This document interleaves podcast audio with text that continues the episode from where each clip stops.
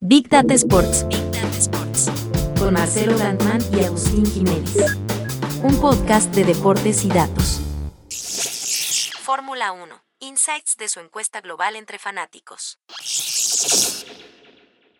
A toda velocidad, bienvenidos a un nuevo episodio de Big Data Sports y vamos a meternos con algo que ya está entrando en su última curva. Hay mucha tensión por estos días, en el momento en que estamos con Agustín Jiménez haciendo este episodio, porque Max Verstappen está cerca de poder ser campeón de la Fórmula 1 en esta temporada 2021 quedan dos carreras por delante.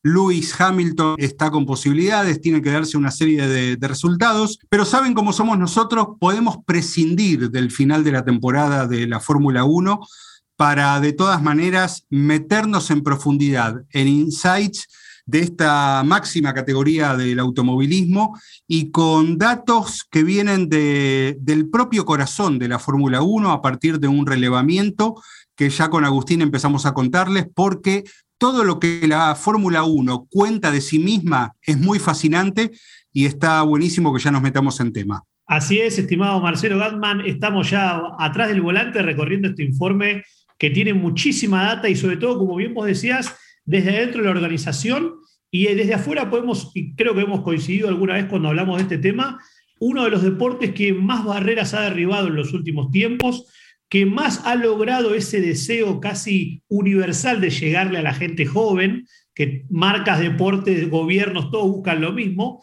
Bueno, la Fórmula 1 tal vez está viviendo su mejor temporada en cuanto a fans y a cuanto a audiencias, desde siempre tal vez, o desde, desde hace mucho tiempo que no se veía una explosión como la actual, ¿no, Marce? Así es, sí, eso es lo que está pasando y vamos a empezar a, a spoilearnos a nosotros mismos porque me parece que en esta idea de eh, capturar a las nuevas generaciones, cuando se habla de, que a los millennials o a la generación Z eh, le fascinan los highlights, que ya no importa eh, en qué momento se, producen los, los, hechos y en qué momento se ven ese consumo deportivo, cuidado que con los deportes motor no pasa lo mismo que con otros deportes. La experiencia en vivo sigue siendo convocante, la experiencia en vivo, en el momento en el que pasan las cosas, en el tiempo real, sigue teniendo mucha ventaja sobre el resto de las maneras de, consumir los acontecimientos deportivos y los datos de la Fórmula 1 van a mostrar que la audiencia joven fue capturada, fue ganada, pero de la manera en que los viejos fans consumían a la Fórmula 1, y esto es el domingo a la mañana cuando se celebra la carrera. Acá tenemos un jugador particular que tiene que ver con el mundo del entretenimiento, como puede ser Netflix, que a través de la serie, bueno, Drive to Survive, logró hacer ese, esa llegada a una audiencia muy, muy particular, más allá de lo que pasaba en cada una de las competiciones. Entre esas dos cosas, más el trabajo en, social media, más la popularidad y también la, esa rivalidad que volvió a haber entre algunos pilotos y algunas escuderías, todo ese combo logran estos resultados, ¿no? Que hoy vamos a recorrer un informe que hizo la gente de Nielsen junto a Motorsport Network, que justamente, Marce, confirman un poco esta idea de decir, descubrimos que el, fan sigue cayendo por ese, ese momentum particular, que es la carrera.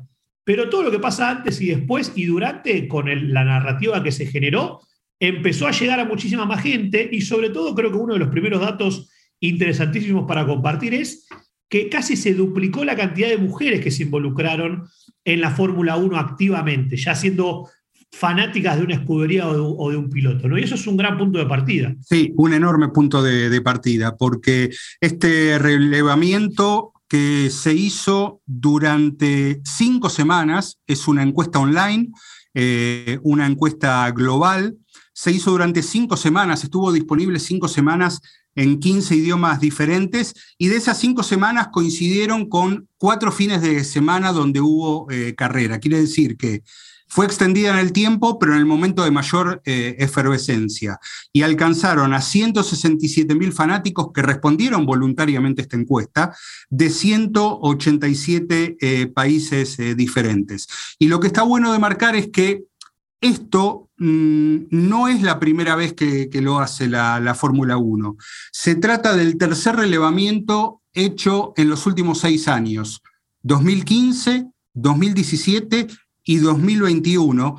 Y está bueno marcar eh, lo del 2015 porque todavía Liberty Media no se había hecho con la propiedad de la Fórmula 1 como, activo eh, a todo nivel, pero la Fórmula 1 ya venía en la época de Eccleston consultando al fanático cuáles eran las cosas que más eh, le gustaban y que más lo, atraían. después que lo hicieran era harina de otro costal, ¿no? Pero sí está demostrado que Liberty Media toma muy en cuenta lo que el fanático responde y después trata de, adaptarlo. En ese sentido está lo que vos marcabas, ¿no? El crecimiento de, las mujeres, muchos dicen que atraídas por eh, Drive to Survive como contenido que luego eh, les sirvió para traccionar hacia las carreras, pero ese es uno de, los datos. Más mujeres y más audiencia juvenil. Sí, y esto que vos decías, Marce, la metodología fue clave, ¿no? Porque generar un informe que va creciendo en seis años con una metodología definida, que acá, como decías vos, un sitio web universal, pero en 15 idiomas. O sea que verdaderamente fue global, no fue la típica encuesta en inglés y a lo sumo en español, sino que se incluyeron 15 idiomas y durante el periodo que vos contabas, ¿no? Varias semanas para que justamente la gente vaya a un sitio web particular y eso significa que ya hay cierto interés en completar algo. No es alguien que pasó por ahí, vio un banner y a ver si se ganaba una remera, ¿no? Acá son gente que está vinculada. Entonces, eso le da aún más validez a este tipo de informes, que tira realmente, por lógica, tira muchísimos insights. En el informe que, hemos revisado tiene varias subcategorías que son realmente muy interesantes y muy completas. Y esto que decíamos, el primer foco va a estar en el fan, ¿no? Donde la Fórmula 1 se preguntaba, y la gente de Liberty, cuánta diversidad tal vez había en la audiencia actual del deporte. Bueno, con estas 167.302 respuestas, uno de los primeros insights que encontraron, además de lo que contamos, fue que es la primera vez que una audiencia tan del grupo joven, de, menos de, digamos, de menores de 30 años y mayores de 16, es donde más cantidad de respuestas generaron en ese grupo comparado con los informes de 2017 y 2015. Es decir, un gran crecimiento comparativamente, ¿no? Y esto que hablábamos de la mayor participación histórica comparado a los reportes anteriores de mujeres, con un total del 18.3% del total de la muestra, que fue un 10% más que en el informe de 2017. Así es, eh, te complemento algunos datos que tienen que ver con ese demográfico. El 34% de los participantes de esta encuesta es menor de 24 años, mientras que los que son menores de 34 años eh, ya abarcan al 63 de todos los que participaron en este relevamiento. Y por otra parte, eh, lo que indican los primeros números de este informe es que la Fórmula 1 también atrajo a un 34% de nuevos fans en los últimos cinco años, mientras que en 2017, en relación al relevamiento previo que había sido de 2015, el crecimiento había sido del 12%. Eh, tengamos en cuenta que en 2016 es cuando entra Liberty Media y ahí es cuando eh, una de las primeras decisiones que toma es la de eh, empezar a, abrirse a las redes sociales, empezar a permitir que, los pilotos hagan sus propios posteos, algo que en la época de, bueno, Bernie Eccleston estaba terminantemente prohibido. Sí, y acá una de las, cuando hablamos a nivel geográfico, eh, bajó un poco lo que eran los fans europeos, ¿sí? bajó de un 63%, que era 2017, a un 57%, pero hubo un gran crecimiento de la región Asia-Pacífico, África y Medio Oriente, que hubo un crecimiento de vuelta, más de un 21% del total y un crecimiento del 10% comparado con 2017. Las Américas se mantienen medianamente estables con el periodo 2017, pero a mí me llama mucho la atención no lograr penetrar en esos terrenos que usualmente son los que van llegando último a las grandes tendencias globales. No el caso de Asia, pero me, uno de los datos interesantes es cómo penetrar en el mercado africano y de Medio Oriente, que son los más complejos por idioma, por horario, por costumbres. Bueno, eso es un gran logro, creo que, han, que han tenido más allá también de lo que hablamos del crecimiento de los jóvenes y de las mujeres a nivel global. Creo que la, un verdadero fenómeno global tiene que tener esa presencia en todos los continentes. Sí, es así. Yo trato de arriesgar, no es en el caso de África, pero supongo que más presencia en el calendario de, los países o de los estados de, Medio Oriente contribuye a esto. Y también, eh, bueno, la, posibilidad de acceder a los contenidos de, Fórmula 1 con, con, la propia plataforma OTT que ha que ha generado esta especialidad, que me parece que es uno de sus grandes secretos, ¿no? Porque hay una cantidad de contenidos en vivo, de información, de datos que se puede tener con una suscripción mensual que alcanza los, eh, o apenas supera los 8 dólares, o una suscripción anual que apenas supera los 80 dólares. Y a partir de eso, eh, no necesitas estar suscrito a sistemas de cable o sistemas satelitales de, televisión donde todavía eh, sean imprescindibles y, con una buena conexión a Internet o la conexión suficiente, eh, con este abono se puede acceder a esos contenidos. Me parece que eso ha sido, ha sido clave y que, por otra parte, también a riesgo, Agus, esto tiene que ver con lo que llamamos los atributos de marca de, la Fórmula 1 que, se muestran muy saludables. Sí, y que siempre fue la Fórmula 1 ese sello de cierta elite, etiqueta, glam, eh, donde el gran jet participaba, que a veces, muchas veces también eso excluía a, otro tipo de audiencia. Hoy se confirman estos datos, ¿no? que ahora vamos a ver los atributos de la marca, pero también era esto de compararlo con otros deportes de, de motor, digamos, ¿no? Hay una gran diferencia y la Fórmula 1 sigue siendo, según esta encuesta, este estudio, el deporte número uno para los fanáticos. Y en segundo lugar viene, viene lo que sería el World Endurance Championship, que es más que nada el, premio de 24 horas de Le Mans como un gran fenómeno. Y tercero, el MotoGP, ¿no? O sea, sigue la Fórmula 1 liderando de gran manera y esto obviamente lo posiciona con todo este ecosistema que vos contabas, Marce, de que es atacar al fan y al nuevo fan de distintas maneras con contenido digital, con el, antes, durante y después de las carreras y sobre todo también poniendo el foco en la, rivalidad, que es esto que hablábamos de, que, digamos, trae algún poco de nostalgia de otras épocas, ¿no? De, rivalidades clásicas que tenía este deporte. Pero bueno, la salud de la marca eh, es un poco para explicarle a la audiencia, es cómo los, fanáticos ven los atributos de, de la F1, de la Fórmula 1 como marca y como propiedad deportiva. Bueno, tiene un reflejo muy positivo de esos atributos bien establecidos y concretos, donde los fanáticos repiten las respuestas, ¿no? Acá obviamente ahora vamos a, descubrir el top 5, pero esto, esto para que se entienda, la percepción de una marca y la satisfacción que producen los fans es algo totalmente intangible en el mundo habitual, pero es cada vez más importante para los deportes, para los equipos y para las instituciones, porque eso va de la mano de todo lo que es el compromiso de los fans y también el compromiso que se genera con marcas, sponsoreos y nuevos negocios. Sí, eh, apelando a, una, a, una, canción del rock nacional, significa ni más ni menos el ¿qué ves cuando me ves? ¿No?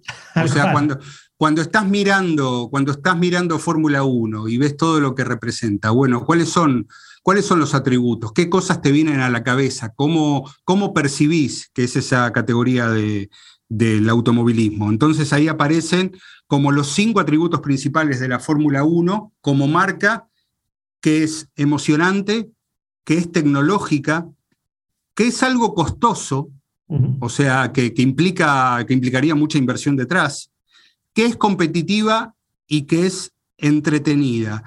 Y a mí me, gustaría quedarme en, por un instante en estos últimos dos atributos, competitiva y entretenida, porque una de las cosas que dice el informe es que los fanáticos perciben que la Fórmula 1 mantiene esa cosa deportiva, de, enfrentamiento, de resultado, de performance, pero al mismo tiempo hay muchos que la ven como, como un entretenimiento. Y acá me permite una licencia con una comparación. Yo no sé qué pasaría cuando pensemos, por ejemplo, en el atributo de marca de la UFC. Yo ahí me animo a decir que muchos van a ver más el costado de entretenimiento que el perfil deportivo, porque tiene una cosa de teatralidad, tiene una cosa de puesta en escena.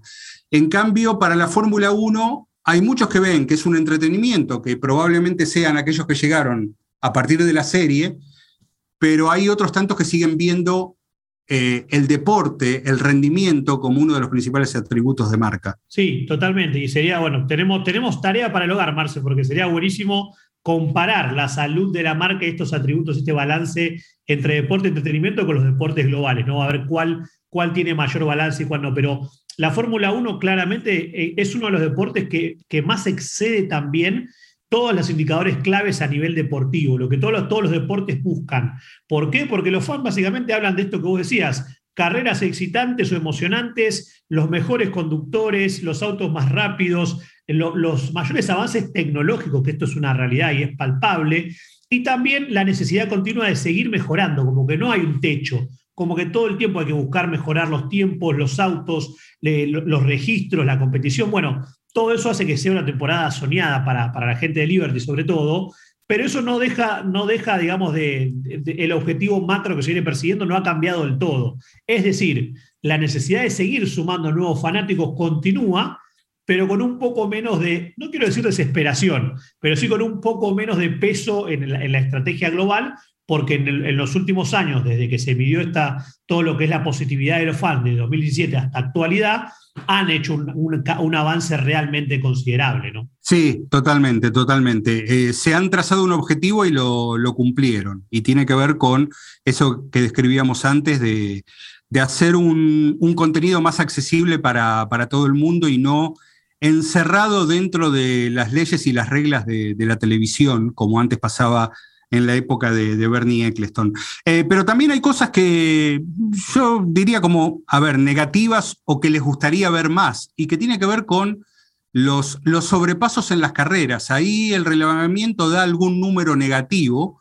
Eh, donde los fanáticos dicen, bueno, dentro de todos esos atributos, me gustaría ver eh, en, mayor cantidad de veces que, haya sobrepasos en, la pista, ¿no? pero después, bueno, está todo lo demás que tampoco es nuevo en la Fórmula 1. La idea, eh, las primeras eh, herramientas de inteligencia artificial, de Big Data eh, que se utilizaron en el deporte, tienen antecedentes en el año 2007. Yo creo que el mundo no hablaba de Big Data todavía en el año 2007, pero ya McLaren estaba con, con algunos experimentos, con algunos insights tomados de, herramientas analíticas de inteligencia artificial, con todo lo, eh, digamos, eh, lo, tempranero que era el asunto en aquella época.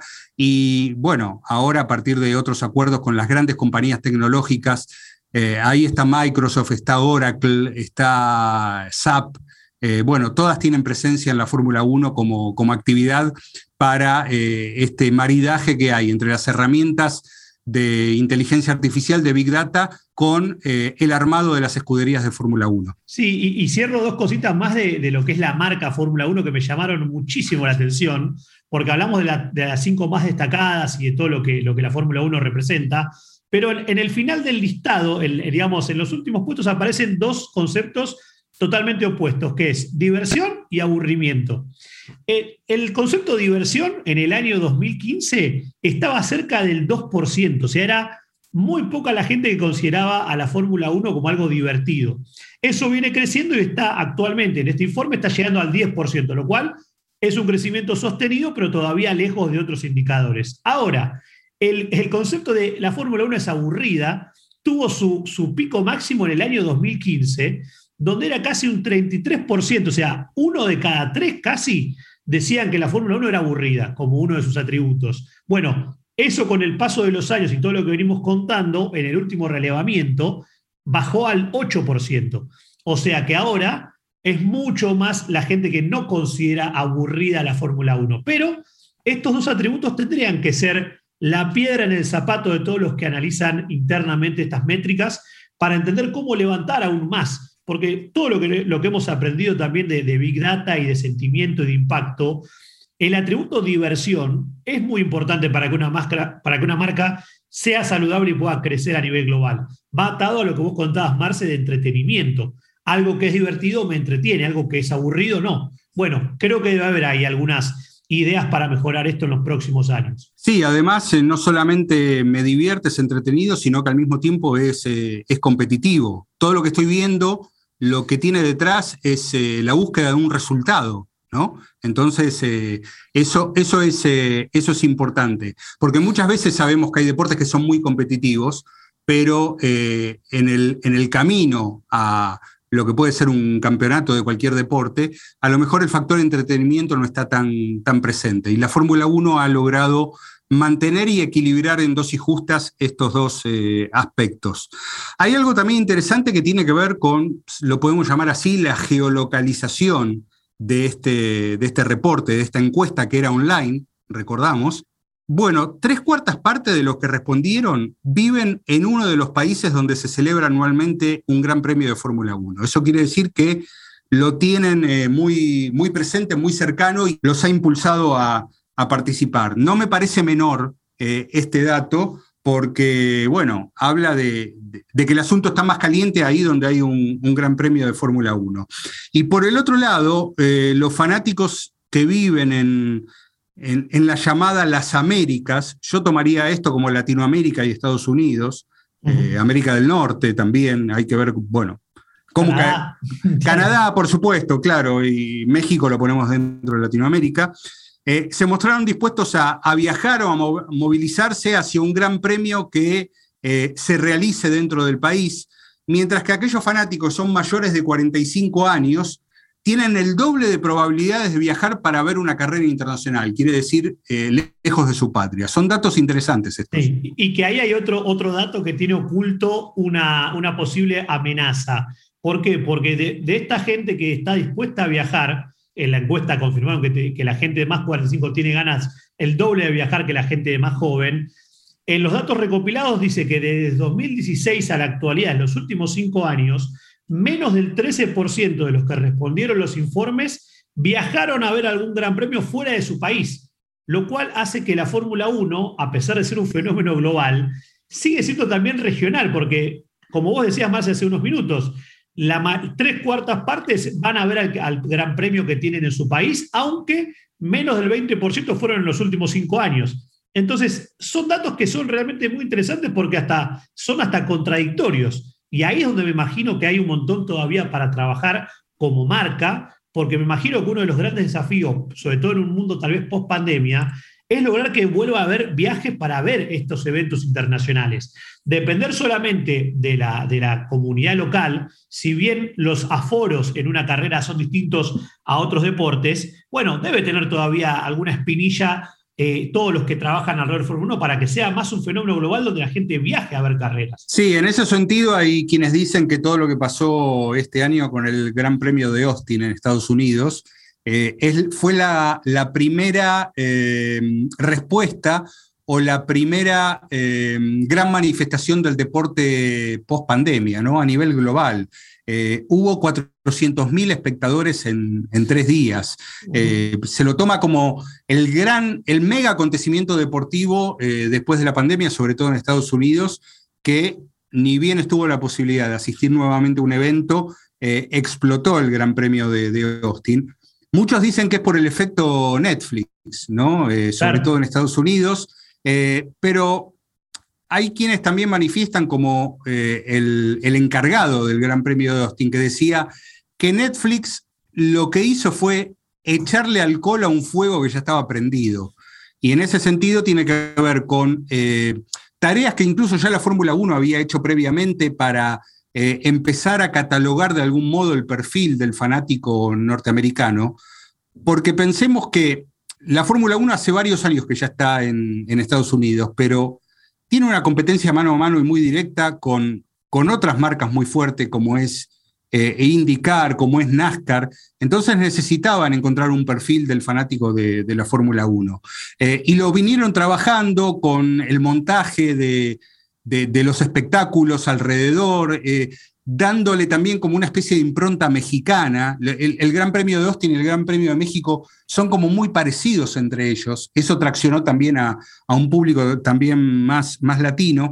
Y lo que hizo Netflix en definitiva fue eh, terminar de, darle la última cocción a un fenómeno que ya estaba instalado ahí. Sí, sí, y, y, también volvemos un poco a eso del híbrido entre el mundo digital y el mundo analógico, ¿no? Porque además de todo lo que se genera a nivel digital, Está después algo que es la parte tal vez crucial que tiene que ver con lo que vos decías, Marce, de los lugares. O sea, que, el calendario de la Fórmula 1 realmente tiene un estudio por detrás también para dónde generar nuevos o volver a retomar viejos grandes premios. Acá tal vez alguno, algún oyente que nos escuche con la nostalgia del Gran Premio de Argentina, ¿no? Tiempo atrás, ya quedó pasado lamentablemente. Pero hoy en día la Fórmula 1 y este estudio reveló que hay cuatro que son intocables, que son los, los éxitos que todos los fans quieren ver, todos quieren estar y todos quieren, digamos, disfrutar lo que son Mónaco, Monza, Silverstone y Spa. O sea, los cuatro que son el gran slam, digamos, Marce, de, la Fórmula 1. seguido de algunos que son muy populares como Australia, Brasil, Canadá, Japón y Estados Unidos. Y después aparecen a mí tres que son los que más me, interesan es que escarbemos acá. Los nuevos favoritos, que tienen que ver 100% con las nuevas audiencias. Azerbaiyán, Abu Dhabi y Singapur. Tres sedes que no son tradicionales y que, se están transformando por todo lo que contamos de los nuevos fans, el impacto digital, Netflix y la, competencia. Bueno, tres nuevos lugares que se suman a los retornos del Gran Premio de Alemania, de Francia, de Austria y de Holanda. Bueno, ese es el mapa que han desarrollado como el, calendario perfecto, ¿no? Sí, eh, la verdad que la tentación de arriesgar hipótesis en base a, los datos son muchas. Ya vamos a tener datos sobre eso, pero también hay que pensar que probablemente, y marco esto, probablemente, todo el ecosistema del gaming haya permitido que a lo mejor fechas, calendarios y trazados que nosotros no los tenemos como eh, tan destacados como puede ser el Gran Slam que vos marcabas. Este, no, no, no hay Fórmula 1 si no hay Mónaco, Monza, Silverstone y, el circuito de Spa. Y probablemente los nuevos favoritos tengan que ver con, con cuestiones que a lo mejor a nosotros, como no especialistas de Fórmula 1, se nos escapan, pero a lo mejor tienen que ver con, otras cuestiones que vengan más del mundo digital y de, cuestiones que atraen eh, por afuera de lo estrictamente deportivo, ¿no? Sí, sí, que ahí va, ahí creo que nos podemos poner a, analizar un poco los insights que ya nos están hablando de, lo que se llama el, media landscape, ¿sí? O sea, que ahí es donde decís, bueno, ¿cómo se puede analizar la audiencia realmente? ¿Por qué? Porque hay un montón de estrategias y hay un montón de, costumbres y de cosas que van cambiando. Ahora, cuando la Fórmula 1 analiza los datos de estos informes y de las respuestas a la encuesta, hoy digamos que el primer resultado es que la audiencia está totalmente enganchada con el deporte, con la Fórmula 1. Y han analizado varios segmentos de edades para, por ejemplo, empezar a, entender que los sitios web especializados en Fórmula 1 y la TV prepaga son realmente el destino de contenido más, más consumido por los fans, sobre todo con los que son mayores de 35. En la otra vereda o en la otra mano, como se dice en, la jerga en inglés, ¿no? In the other hand, está lo que es la televisión gratuita o lo que es las competencias que se transmiten de forma gratuita que bajaron a un 56% comparado con 2017. Bueno, ahí se empieza a explicar un poco cómo se arma este, este, consumo según medios de la Fórmula 1. Sí, ese es el dato más notable, ¿no? Eh, la caída de lo que sería la televisión abierta, eh, en función de a lo mejor eh, preferir pagar por una, por una transmisión más a la carta, más completa, por un menú de, de opciones que le permite a la Fórmula 1 seguir manteniendo sus vínculos que, están fuertes con, los broadcasters, con los que compran derechos, pero al mismo tiempo darle, darle una, una, experiencia más enriquecida a los que van directamente al, streaming de, su plataforma o de su aplicación. Eh, entonces, quienes quieran ver en detalle la caída de determinados consumos van a encontrar que la televisión abierta ha bajado mucho y otra cosa que también es, es obvia, pero hay que marcarlo, es cómo ha caído en picada todo lo que sea el consumo de información a través de diarios, de periódicos, ¿no? Que sobreviven como pueden, ¿no? Y sobre todo los que, que todavía se imprimen en papel. Desde el año 2005 para acá, la caída ha sido eh, enorme y el dato que es interesante, y ya nos vamos a meter con las redes sociales, es que se trata de una audiencia que no tiene problema en pagar si sabe que lo que va a recibir es, este, eh, es mejor que aquello que llega gratis. Me parece que esto es un logro enorme para una organización. Sí, totalmente, porque es uno de los grandes desafíos, ¿no? Lograr que el pay-per-view, que es una de las fuentes de ingresos más novedosas y más interesantes para las organizaciones, sea así de importante. Esto es totalmente distinto a lo que pasa en otros deportes, donde no están todos dispuestos a pagar y menos, y a mí uno de los datos, Marce, que más me ha impactado de todo este informe, es que el 85% de los fans dicen que ven completa la carrera de bandera a bandera y ese número no baja aún en la audiencia joven, que es siempre hasta casi, digamos, un tabú o un índice de que la gente menor de, 25 años no puede prestar atención a una carrera que dura horas. ¿no? Entonces, esto es un, un dato que muestra que la audiencia de la Fórmula 1 tal vez es distinta a los, otros tipos de deportes, y eso es muy valioso, porque si vos sabes que la audiencia permanece fiel, o sea, el 85% ve la carrera de bandera a bandera, es muchísimo tiempo útil y, y, digamos, y vívido donde se pueden hacer un montón de cosas con el fanático. Entonces, eso también creo yo explica el siguiente insight que vos lo, lo adelantaste un poco, que es el de redes sociales. Hoy que, una, que la gran mayoría de los deportes apuestan a plataformas muy masivas como pueden llegar a ser Facebook, Instagram o hasta algunos que ya trabajan directamente sobre YouTube o WhatsApp, la plataforma número uno vinculada a este, a este suceso por cómo los fans lo viven es Twitter.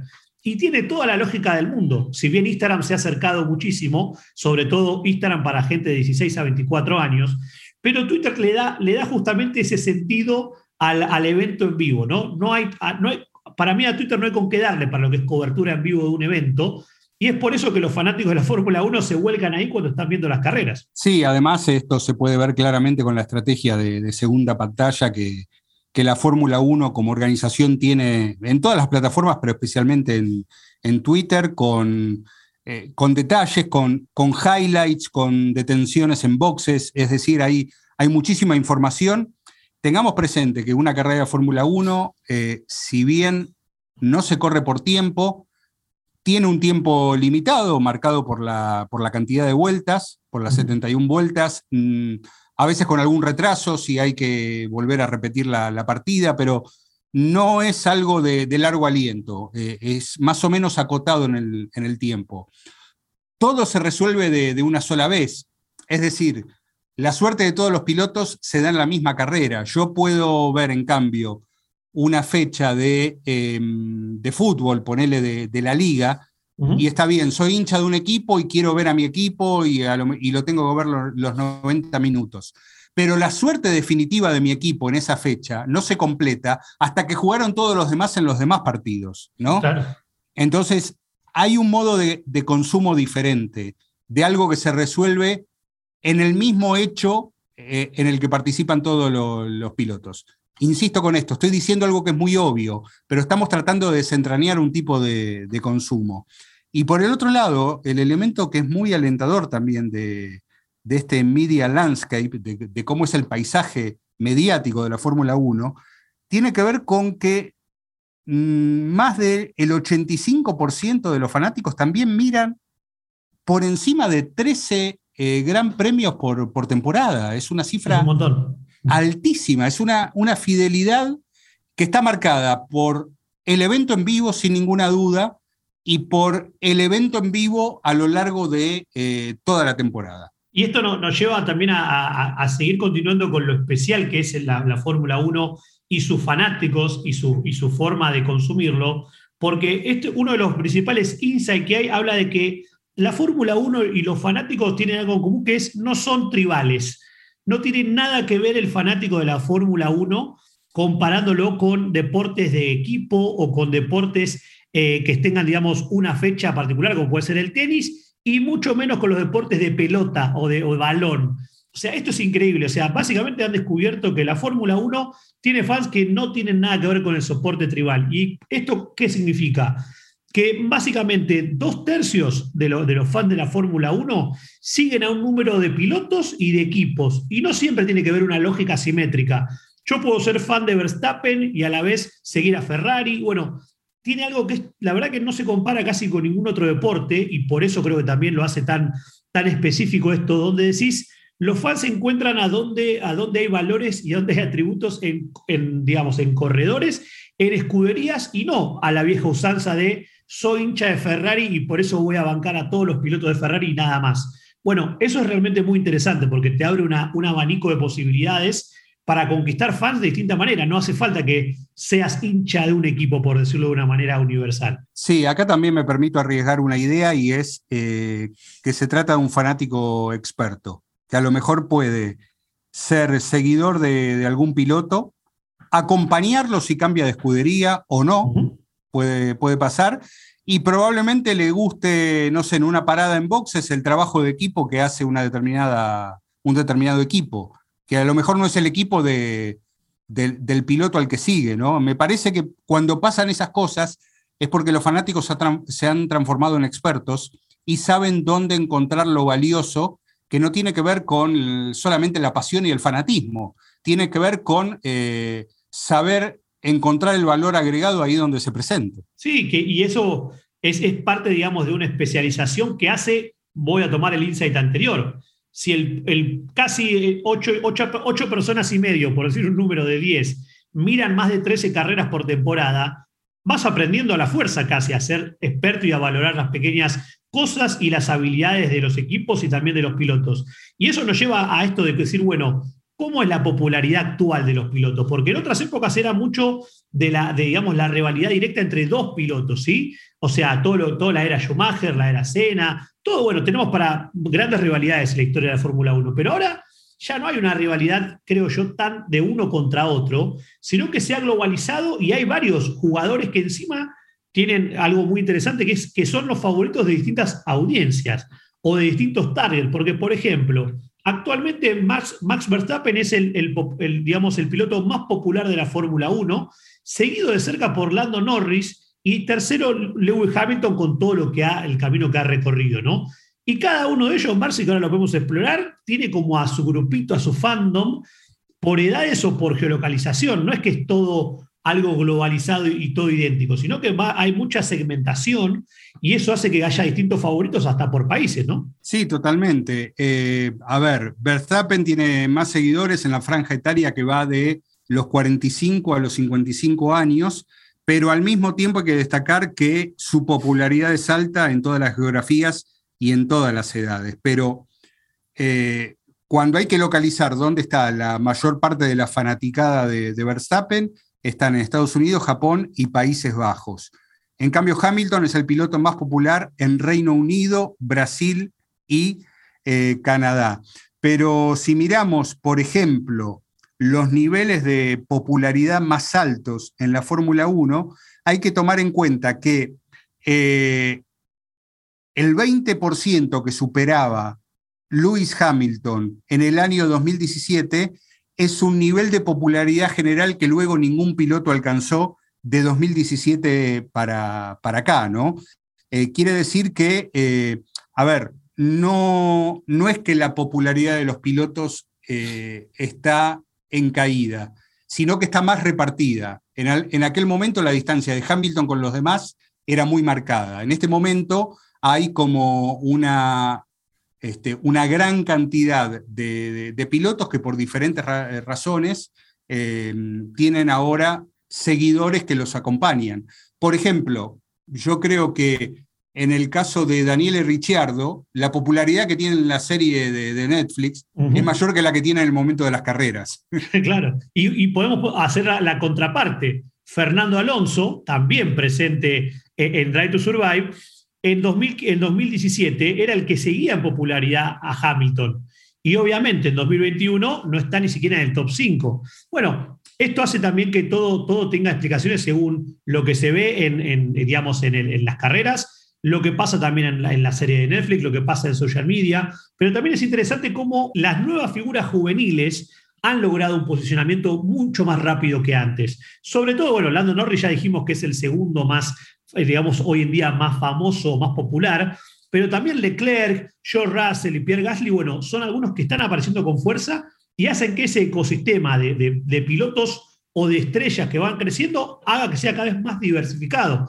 Y de vuelta, esto es muy bueno para el deporte, porque muchas veces cuando vos como deporte tenés que apostar a una rivalidad de uno contra otro, si alguno de los dos se cae, se lesiona, tiene un accidente o algo, pierde una gran popularidad y pierde, digamos, esa, ese, digamos, ese duelo o lo entretenido. En cambio, cuando vos tenés tantos jugadores metiendo, digamos, la cuchara en la popularidad, hace que también eso refuerce el interés de múltiples audiencias. Y lo mismo pasa con las escuderías que por ejemplo McLaren volvió a ser una de las más populares, Ferrari sigue en un tercer puesto cuando lo había perdido, Red Bull sigue creciendo y obviamente con la, de la mano con el vínculo con Max Verstappen. Bueno, es un ecosistema de, que se retroalimenta y que creo que en, lo diverso que está haciendo hace que sea cada vez más atractivo. Sí, absolutamente. Y yo creo que hay algunas, algunas explicaciones. A ver, claramente, lo de las escuderías tiene que ver con lo, con lo deportivo, pero eh, por ejemplo, vos hablabas de, Lando Norris, eh, que, aparece con un alto índice de popularidad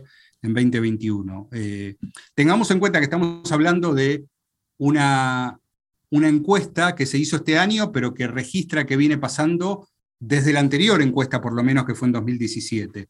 Eh, ahora, Norris fue fundamental para la Fórmula 1 en tiempos de pandemia, cuando la actividad estaba paralizada y se había corrido todo para el lado del gaming. La presencia de Lando Norris ahí, por una cuestión eh, claramente generacional, fue clave para mantener a, los fanáticos enganchados en el momento que no había carreras. Sí, que, que el gaming obviamente ha tenido ese, ese rol que, ha sido fundamental en ese periodo sin carreras, pero justamente como bien decías, Marcel, hay equipos que lo aprovecharon, hay pilotos que lo aprovecharon por, por poder justamente adaptarse a, las nuevas eras, y eso configura un ecosistema que va cambiando permanentemente, porque si bien actualmente hay cierta, digamos, una rivalidad que le está dando cierta eh, cierto espectáculo mayor entre Verstappen, Hamilton y todo lo que se viene hablando también, porque no nos olvidemos que hay un factor que tal vez este informe no está midiendo, que es que hay muchas veces hasta que hubo roces entre compañeros de equipo, aparecen cada vez más videos de conversaciones entre el, box y el piloto que antes no aparecían y que ahora es como cuando aparece el bar en el fútbol, ¿no? que uno descubre algo que parecía privado y explota las redes sociales. Bueno, hay muchos factores que están haciendo que, que los pilotos y las escuderías estén ganando en popularidad y no esté atado a una rivalidad de dos, ¿no? Y eso también se alimenta de todo lo demás, porque el gaming, que ahora vamos a poder compartir algunos números, ha tenido un rol preponderante en la pandemia, que fue parte de este, de este ciclo del informe, pero luego cuando volvió a la acción, hoy está más fortalecido que nunca probablemente el circuito de Fórmula 1. Y como veníamos recorriendo este informe, la gente lo ve en vivo y si, te toca vivir cerca, probablemente vayas a disfrutarlo. Entonces hay todo un mix que hace que ese híbrido entre digital y analógico le esté dando los resultados que estamos viendo. Sí, ya para ir cerrando este informe, que bueno, lo, pueden revisar por su propia cuenta y estamos marcando los datos principales o lo que más nos interesa a, nosotros. Recordemos, es una encuesta de más de 160.000 personas. Bueno, más del 50% de los encuestados interactúa regularmente con los videojuegos de, simulación eh, y el 61% de ellos está entre los 16 y 24 años. Cuando hablamos de videojuegos de simulación tiene que ver con eh, el, título Fórmula 1, pero también no solamente con ese título. Eh, Europa y toda la parte de Asia-Pacífico son los territorios con mayor engagement hacia, los hacia las propuestas de esports y eh, de gaming. Y el 59% de los fans gamers masculinos demuestra tres veces un mayor engagement que eh, el 19% de la audiencia femenina que también se vuelca por, por el gaming. Y más del 60% de los, gamers que juegan a la Fórmula 1 utilizan consolas para jugar y este es el dispositivo que domina en toda la franja de gamers que va entre los 35 y los 40 años. Sí, ah, el rol del gaming ha sido realmente preponderante y hay una unión entre el fanático de la Fórmula 1 y de los juegos de, motor también, ¿no? Por eso la Fórmula 1 cuando mira que el juego oficial de la Fórmula 1 para consolas y también para streaming sigue siendo el que domina la, conversación y también la preferencia. Es decir, monopoliza la conversación digital y es el más jugado por los, por los que juegan este tipo de juegos. Así que hay todo un, digamos, un back to -back o una alianza entre el gaming y la Fórmula 1 que debería seguir creciendo, sobre todo cuando logran eh, encontrar esa perla. Bien diste vos el ejemplo de Lando Norris. Cuando el piloto va al, videojuego, es un choque de mundos que siempre salen ganando todos, porque todos los fanáticos cruzados van a descubrir que hay distintas posibilidades de disfrutar la competición y más en esas épocas de pandemia donde no había competición física, ¿no? Totalmente, sí. Ahora la gran pregunta que sigue flotando eh, y que me parece que es muy atinada. Todo esto fue por Netflix. El fenómeno Drive to Survive es lo que provocó este salto tan eh, hacia arriba y hacia adelante de la Fórmula 1 de 2017 a, 2021. Seguramente no fue todo por Netflix, pero sí bastante por Netflix. Y en ese sentido hay un par de datos que me gustaría compartir para ir cerrando. Eh, según datos de la propia compañía, Netflix, 99 de 100 series que se estrenan tienen en la primera temporada la tasa de audiencia más alta. En el caso de Drive to Survive, en 2021, que fue el año de la tercera temporada, la audiencia con respecto a la primera temporada creció un 39%. Es decir, cualquier primera temporada que se estrena de Netflix, en 99 de 100 casos, esa primera temporada va a ser la de mayor audiencia, no importa cuánto dure esa serie, si dos, tres, cuatro, cinco temporadas. El caso de Drive to Survive invirtió esa ecuación y la tercera tuvo más audiencia que la primera. Es un dato. Es un datazo, realmente, porque eh, rompe un poco la regla. Y yo sumo otra pregunta que queda en el aire, que tiene que ver con el tema del streaming. Fíjate que, Marce, que en todo esto que hemos hablado, no apareció nunca la palabra Twitch, por ejemplo. No se está hablando tanto de los streamers en el mundo de la Fórmula 1 como pasa en otros deportes que son jugadores de peso para llevar justamente más fanáticos y nuevos fanáticos. Bueno, tal vez en, próximos informes pueda aparecer ese factor, pero también es, es algo que seguramente se está midiendo, porque una vez más, reaccionar en vivo una carrera es algo como un número puesto para, para la gente que consume streaming o streamers y no están apareciendo como una plataforma de peso todavía en ese tipo de métricas. Así que veremos a futuro si ese, ese vertical complementa todo lo que hablamos de social media, de gaming, de Netflix, porque va, tiene mucho por crecer también ahí. Sí, me da la impresión que en la próxima encuesta que dé a conocer eh, Fórmula 1, recordamos, hecha eh, con Motorsports Network y también con Nielsen, eh, yo creo que la palabra Twitch la vamos a encontrar más de una vez, ¿no? Es una corazonada que, sí, Coincidimos, coincidimos. Bien, para el datazo nos vamos a ir a algo que tiene que ver con la Fórmula 1, porque se trata de, una compañía que también es sponsor de, Fórmula 1 y, bueno, su, crecimiento y su influencia también tiene que ver con eso. Eh, hace algunos días se dio a conocer que el famoso Staples Center, la casa de Los Ángeles Lakers, cambia su naming right, cambia su patrocinio y la plataforma de Em, compra y venta de criptomonedas, crypto.com, según Los Angeles Times, pagó 700 millones de dólares por 20 años para quedarse con el nombre del estadio que todavía conocemos como Staples Center. Eh, a partir del 25 de diciembre, que es cuando entra en, en, vigencia este contrato, en el techo del estadio vamos a ver la leyenda crypto.com y para junio de 2022 el estadio ya se va a llamar crypto.com, crypto.com Arena, ¿no? Eso, ese va a ser la, denominación. Si todo esto se produce, si todo esto es verdad, pasará a ser el acuerdo más eh, voluminoso para el nombre de un estadio en el deporte norteamericano, por detrás de los 625 millones de dólares que Social Finance le pagó en su momento a Los Ángeles Rams para eh, el naming right de, su estadio del equipo de la NFL.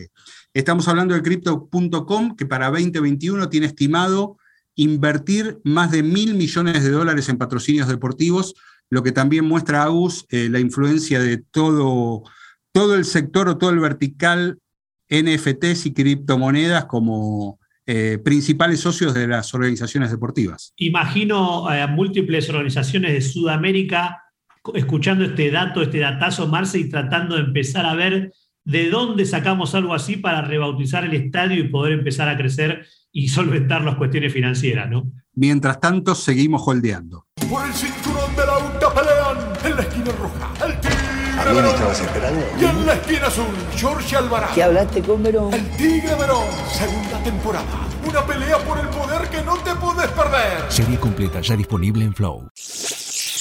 Big Data Sports, un podcast de deportes y datos. Hasta el próximo episodio.